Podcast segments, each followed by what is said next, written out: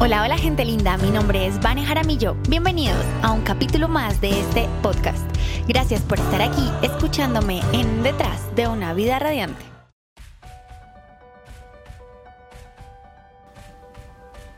Estoy súper segura de que estás muy bien y más aún porque has decidido regalarme unos minutos de tu tiempo prestándome tus oídos para escuchar esta historia. Una vez más, permítete disfrutar de este relato y conecta con el mensaje que te dejo.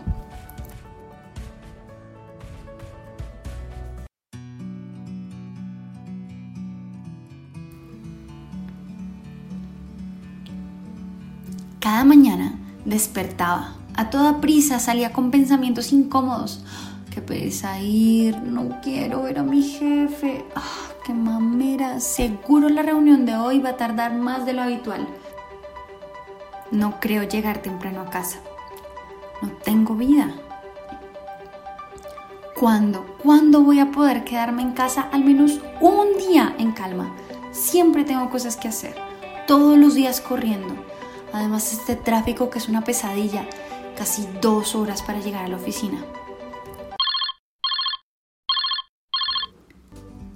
Hola mamá, sí, sí, todo bien. Corriendo como raro. Voy tarde para la oficina. ¿Y tú cómo estás? Sí, mamá, salí a tiempo, pero hay un trancón terrible. Debe haber algún accidente.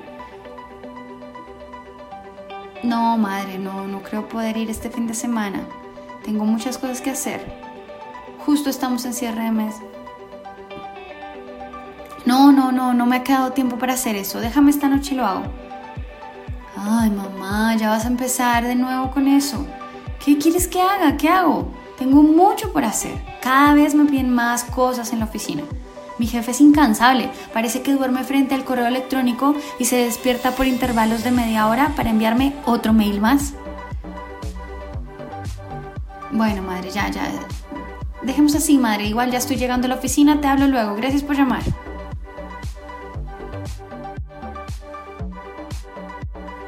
Entra deprisa a la oficina, duras penas puede recoger su agenda, le esperan en la sala de juntas una reunión más. Qué pérdida de tiempo, piensa. Todo se hubiera resuelto en un correo electrónico. Ocho personas en esta sala de juntas discutiendo esta nimiedad. Las reuniones deberían estar abolidas. ¡Qué bien! Terminamos a tiempo. Alcanzo a ir por un café. Sale deprisa hacia la cafetería y justo se encuentra el responsable de ese X proyecto que no ha logrado terminar. Se transforma todo en una pausa muy incómoda que va terminando de desmejorar la mañana. Mira el reloj. Faltan dos minutos para las nueve. Su siguiente reunión está por empezar. La excusa perfecta para escaparse de esa incómoda conversación.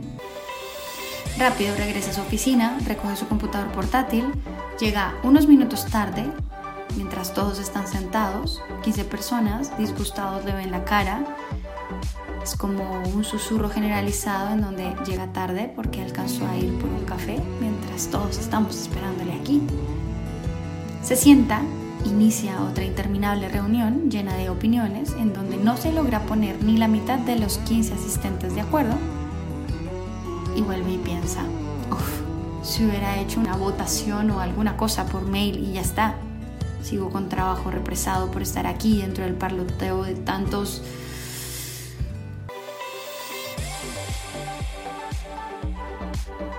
Terminó la penuria, regresa a su oficina, respira profundo. El teléfono suena, otro asunto urgente, tantos urgentes. Regresa a su lista de pendientes, son casi las 11 de la mañana su estómago cruje, tiene hambre, revisa el mail. 100 correos electrónicos nuevos. Oh, se masajea la cabeza. Quiere salir corriendo, pero vuelve a revisar sus pendientes planeados para el día. Así que elige la tarea más rápida y sencilla, al menos dejar alguna cosa hecha antes de que se acabe el día.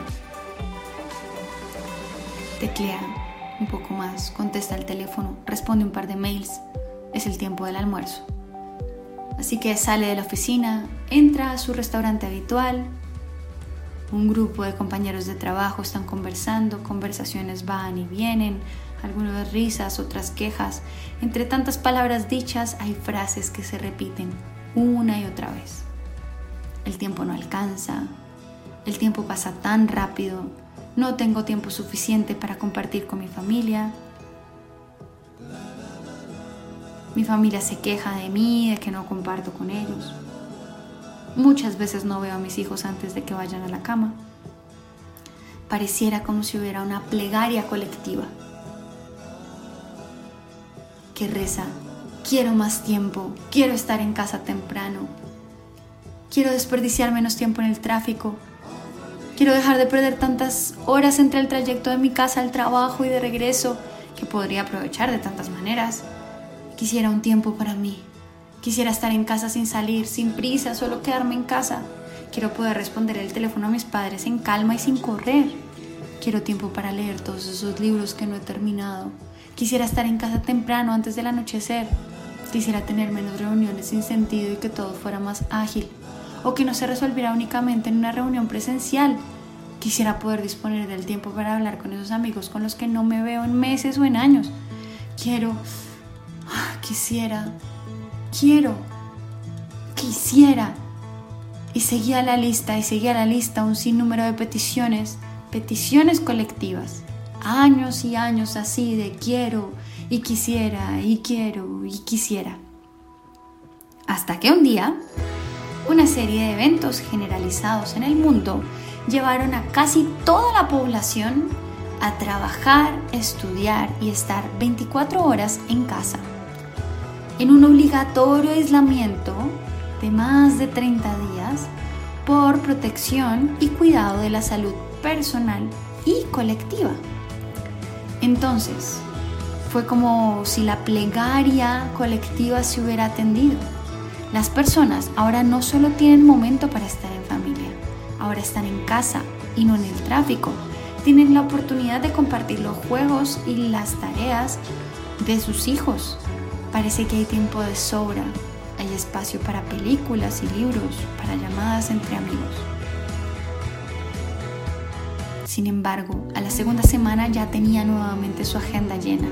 Martes la llamada con los amigos del colegio, lunes y miércoles clase de baile, jueves clase de aeróbicos para toda la familia, todos los días reunión con los profesores del colegio de los niños, domingo, martes y jueves le corresponden las actividades de la cocina, lunes, miércoles y viernes sacar la basura, sábados o domingo ir a comprar víveres, además de atender temas de oficina de lunes a viernes. Nuevamente está entrando en colapso. No pensaba que estar pendiente de las clases de los niños y las cosas de la casa fueran tan demandantes. Los días pasan rápido. Empieza a extrañar su espacio en la oficina. Por lo menos poder concentrarse un ratito en las actividades sin niños por aquí y por allá jugando y gritando.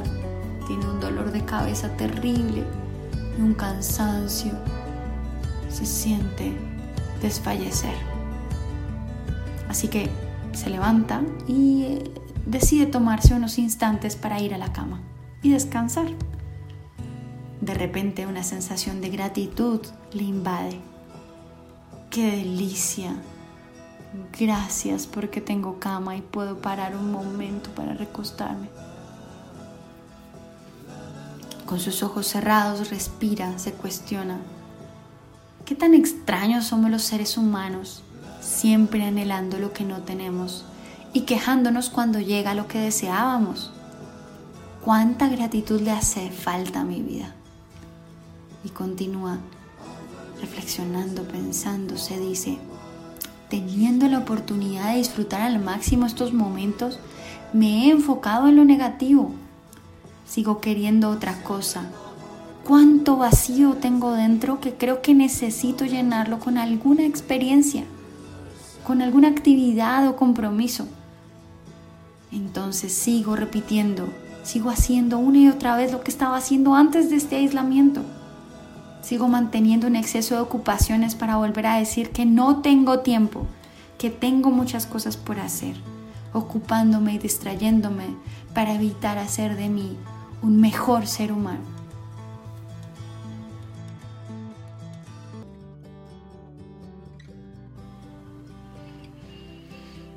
Permíteme preguntarte, ¿cómo te va a ti en este tiempo?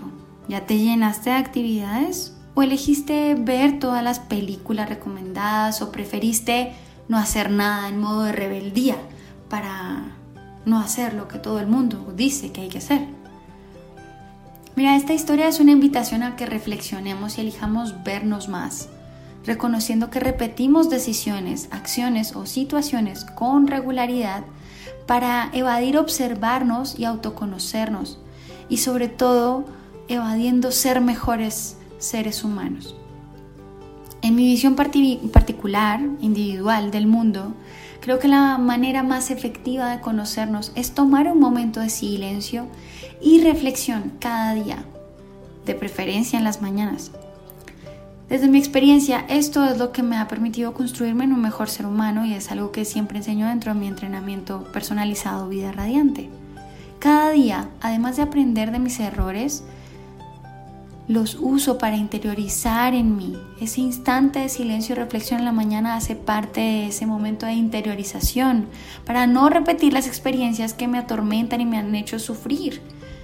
Puedo elegir no repetir las experiencias que me han llevado al sufrimiento desde que he decidido estar en silencio en reflexión y entregar mi día para que sea un día de cambio, un día que pueda marcar la diferencia versus todas las situaciones previas.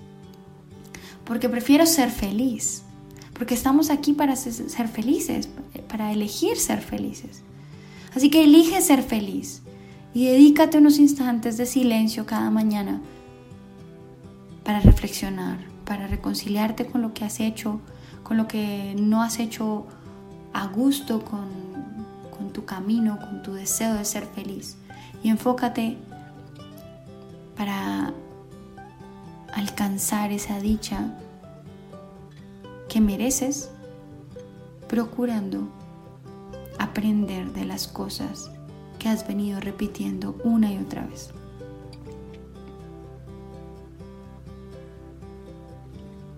Sé feliz, elige ser feliz.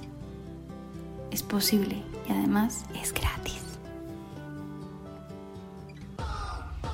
Bien, excelente, me encantó tenerte una vez más aquí. Quiero enviarte un abrazo gigantesco.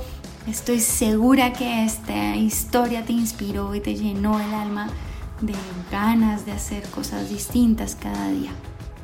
O por lo menos de hacer de tu vida una vida radiante. Gracias, gracias, gracias por escucharme, por prestarme tus oídos. Por favor, deja una una reseña, un comentario en este podcast, compártelo con algún amigo que lo necesite. Y lo más importante de todo, si quieres más como esto y quieres enterarte de todos los nuevos capítulos de este podcast, por favor ve rápido a vanejaramillo.com y regístrate en la lista del tema que más te llame la atención y pronto estarás escuchando de mí. Recuerda que si tienes alguna pregunta o quieres que te resuelva alguna situación en particular o simplemente quieres hablar con alguien, pues aquí estoy. Escríbeme a vaneresponde.com. Y si quieres una respuesta más rápida, puedes dejarme un mensaje por WhatsApp al 312 354 7065 en Colombia. ¿sí? Antes le pones el 57, ¿no? 312 354 7065. Te envío un abrazo radiante y de nuevo mil y mil y mil y mil gracias por escucharme una vez más aquí en Detrás de una vida radiante.